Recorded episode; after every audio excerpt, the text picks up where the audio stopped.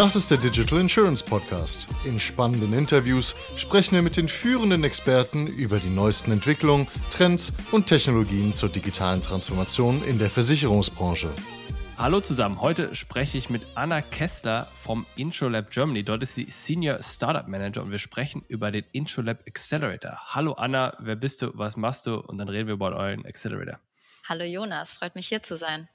Ich bin äh, Senior Startup Managerin im InsurLab Germany und derzeit zuständig für das ganze Ökosystem rund um die Startups. Das heißt, ja. es umfasst Startup-Mitglieder und unser Startup-Netzwerk, aber zum Beispiel auch unsere Investoren oder auch Partner-Hubs, die in Deutschland sind, aber auch auf internationaler Ebene. Und was euer Job ja ist, wenn ich es richtig verstanden habe, ist ja, ihr bringt ja Versicherer und andere Partner aus der Versicherungswirtschaft mit Startups zusammen, damit sie voneinander profitieren können, richtig? Genau, wir verstehen uns tatsächlich als der Brückenbauer zwischen etablierten Unternehmen und jungen, innovativen Unternehmen, um die Versicherungsbranche insgesamt in der Sachen Digitalisierung voranzubringen. Und jetzt habt ihr einen Accelerator aufgesetzt, mit dem ihr was genau macht. Wollt ihr damit mehr Startups akquirieren oder was macht ihr da? Wir fördern ganz gezielt die Entstehung neuer Kooperationen im Markt mit diesem Accelerator-Programm. Also es ist ein Kooperationsaccelerator. Genau, tatsächlich ja. Also Gut. wir nehmen keine Investitionsgelder oder wir unterstützen Startups sogar in Sachen Finanzierung in diesem Startup, nehmen aber selbst keine Shares von den Startups, ja. sondern Stattdessen stellen wir Ihnen ganz dediziert Mentoren aus dem Top-Management unserer Unternehmen zur Seite und diese begleiten unsere Startups, die wir in sehr dedizierten Runden ausgewählt haben, sehr intensiv über einen sehr langen Zeitraum, nämlich sechs Monate, um wirklich gemeinsam an Use Cases zu arbeiten und Kooperationen entstehen zu lassen. Das heißt, lass uns mal kurz die Eckpunkte des Accelerators besprechen und dann tauchen wir mal ein bisschen tiefer ein. Das heißt, wie viele Startups macht ihr? Wann sind eure Batches immer und wie läuft das ungefähr? Wir haben genau ein Batch im Jahr. Wir haben uns bewusst dazu entschieden, nicht mehrere Programme laufen zu lassen, weil wir wirklich dann über diese sechs Monate hinweg die Startups sehr gezielt fördern. Also wir bieten zum Beispiel diverse Expertenworkshops an, wir bieten sehr enges Coaching an, Pitch-Trainings natürlich. Andererseits, und das ist eben das, was unser Programm auszeichnet, jedes Startup, und wir haben circa 15 normalerweise im Batch, wird wirklich ein Mentor an die Seite gestellt und die arbeiten gemeinsam an einer Kooperation an Use Cases, die dann am Ende des Programmes dem Netzwerk vorgestellt werden. Das heißt, Kundenakquise steht tatsächlich bei uns im Mittelpunkt. Das heißt, wie lange läuft so ein Batch? Du hast gerade sechs Monate gesagt. Das heißt genau. dann von Januar bis Juni oder Juli oder was ist das? Genau, also tatsächlich vorgelagert ist natürlich die Bewerbungsphase, eine interne Auswahl und äh, auch dann die Präsentation der Vorauswahl unserem Mitgliederkreis gegenüber. Und unsere Mitglieder haben dann natürlich ein sehr starkes Mitspracherecht, wer es am Ende in das finale Batch schafft. Und das Programm selbst läuft dann aber sechs Monate. Und dann aber wann wieder oder wann geht's los? Genau, wir haben jetzt gerade unser letztes Batch erfolgreich abgeschlossen und da kann ich auch gerne gleich nochmal mehr dazu erzählen. Ja. Und die Bewerbungsphase für unser nächstes Batch ist bereits gestartet und läuft noch bis Mitte Februar. Und wann geht dieser neue Batch dann los? Der startet mit der ersten Pitch Competition im März, wo sich mhm. die Vorauswahl dann sozusagen das erste Mal unserem Netzwerk vorstellt. Dann haben unsere Mitglieder noch mal vier Wochen Zeit, die Startups näher kennenzulernen, ihnen auf den Zahn zu fühlen und sich intern dann auch wirklich zu entscheiden, wen sie mentoren wollen. Und das Programm selbst geht dann im Juni los. Okay, und dann Juni wahrscheinlich wieder bis Dezember wie dieses Jahr und dann äh, genau. geht das Ganze wieder von vorne los. Das heißt, jetzt können sich Startups bewerben. Bis wann ist sozusagen Einsendeschluss? Bis 15. Februar. Und wer bewirbt sich da typischerweise oder wer sollte sich bewerben? Worauf legt ihr Wert? Also wir haben tatsächlich zwei Kategorien, in denen wir Startups suchen. Einmal sind es jüngere Startups, die sollten aber zumindest schon einen Prototypen fertig haben oder einen MVP.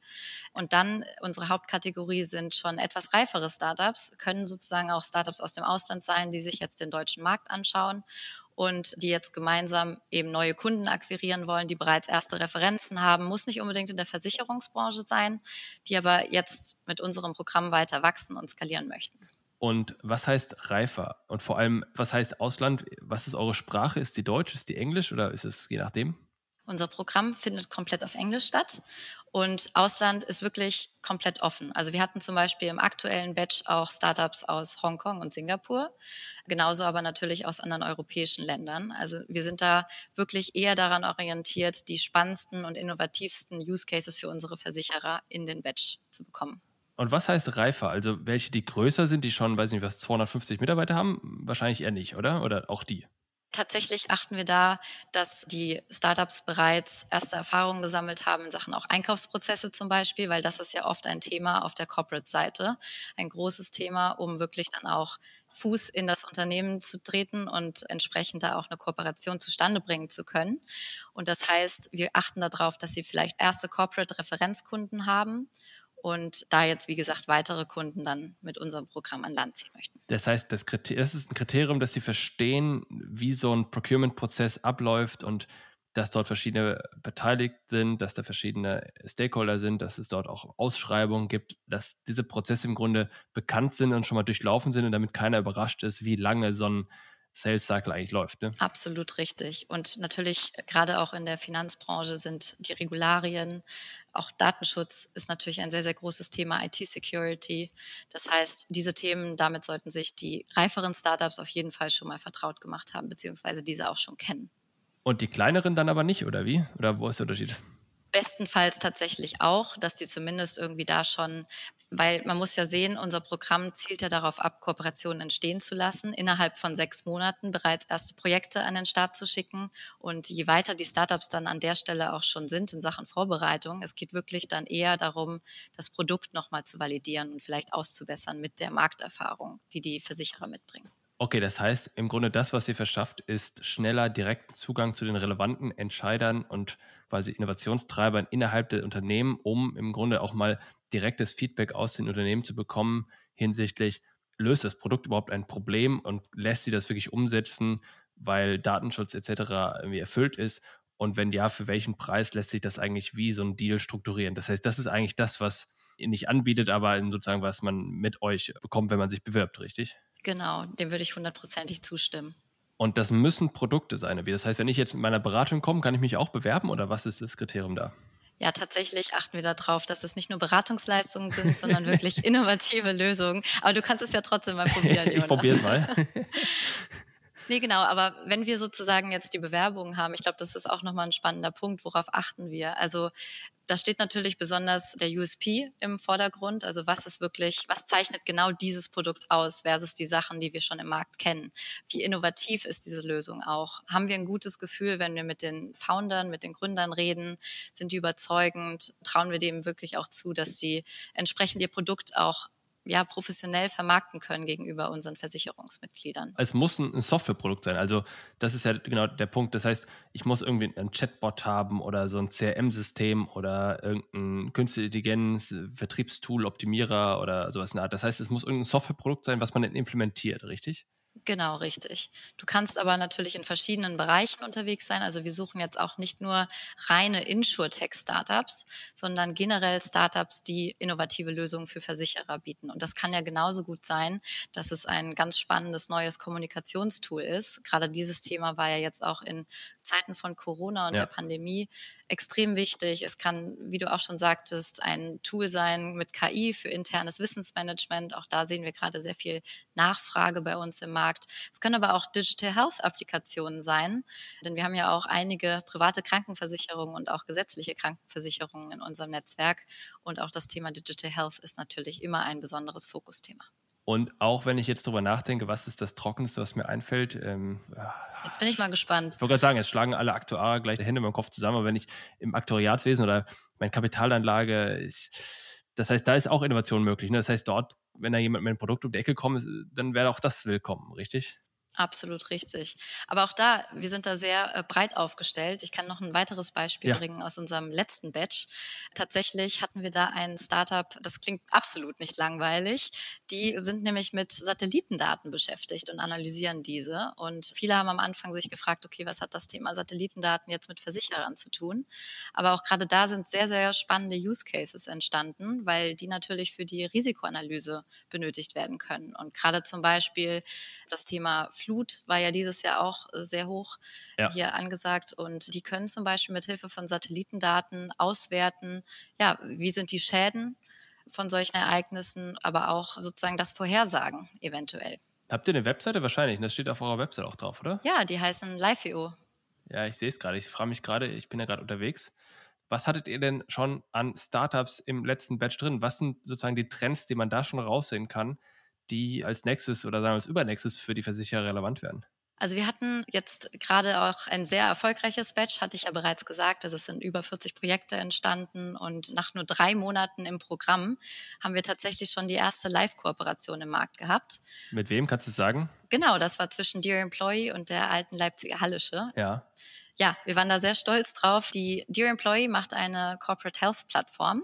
Das heißt, es geht um das Thema mentale Gesundheit. Auch da wieder der Pandemiebezug. Viele fühlen sich ja jetzt abgeschnitten, isoliert zu Hause, ja, gestresst von den vielen Zoom-Meetings, Meetings von Meetings gefolgt, ohne Pausen. Man weiß nicht, wann es besser wird und einfach eine Plattform zu haben, bei der man sich einerseits austauschen kann mit relevanten Ansprechpartnern, Psychologen, andererseits aber auch Lösungen findet, die mir helfen, zum Beispiel proaktiv äh, gesünder zu sein, mich regelmäßig zu bewegen, dadurch auch Gesundheitsprämien zu sammeln, die bei meiner Krankenkasse dann auch entsprechend berücksichtigt werden. Das war zum Beispiel ein sehr spannendes Thema und insgesamt das Thema Corporate Health, würde ich sagen, steht sehr auf der Agenda von Unternehmen, jetzt gerade natürlich auch in diesen Zeiten.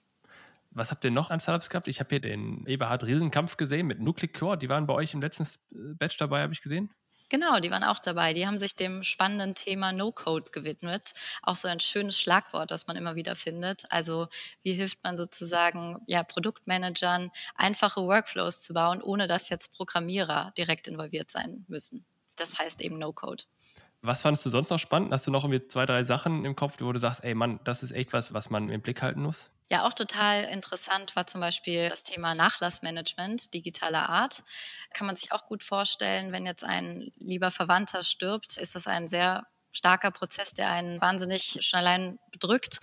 Und wenn man dann eben eine passende Lösung hat, auch von der Versicherungsseite, die einen begleitet in diesem Prozess, wo ich direkt irgendwie alle passenden Policen finde von dem Verstorbenen, die Patientenverfügung schon vorher, das sind tatsächlich auch Themen, wo sich Versicherer nochmal als ja, Begleiter positionieren können und eben nicht nur als Versicherung, die in einem langweiligen Schadensfall für mich da ist.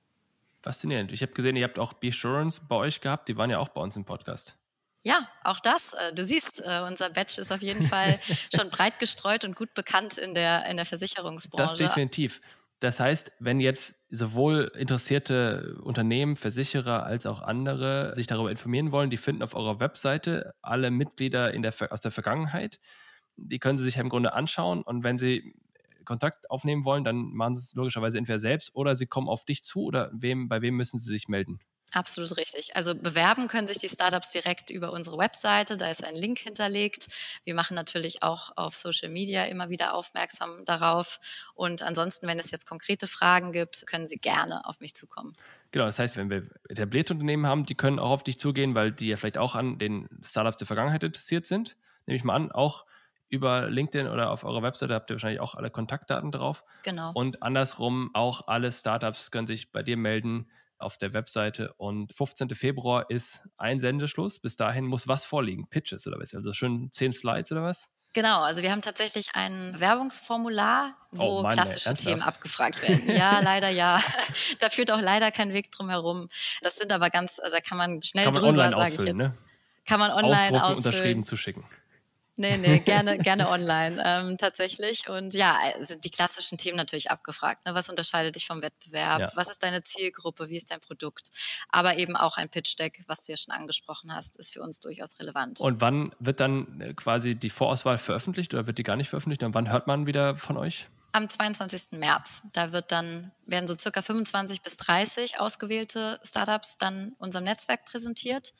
Und dann folgt, wie gesagt, dieser vierwöchige Prozess, wo unsere Mitglieder das Unternehmen nochmal entscheiden.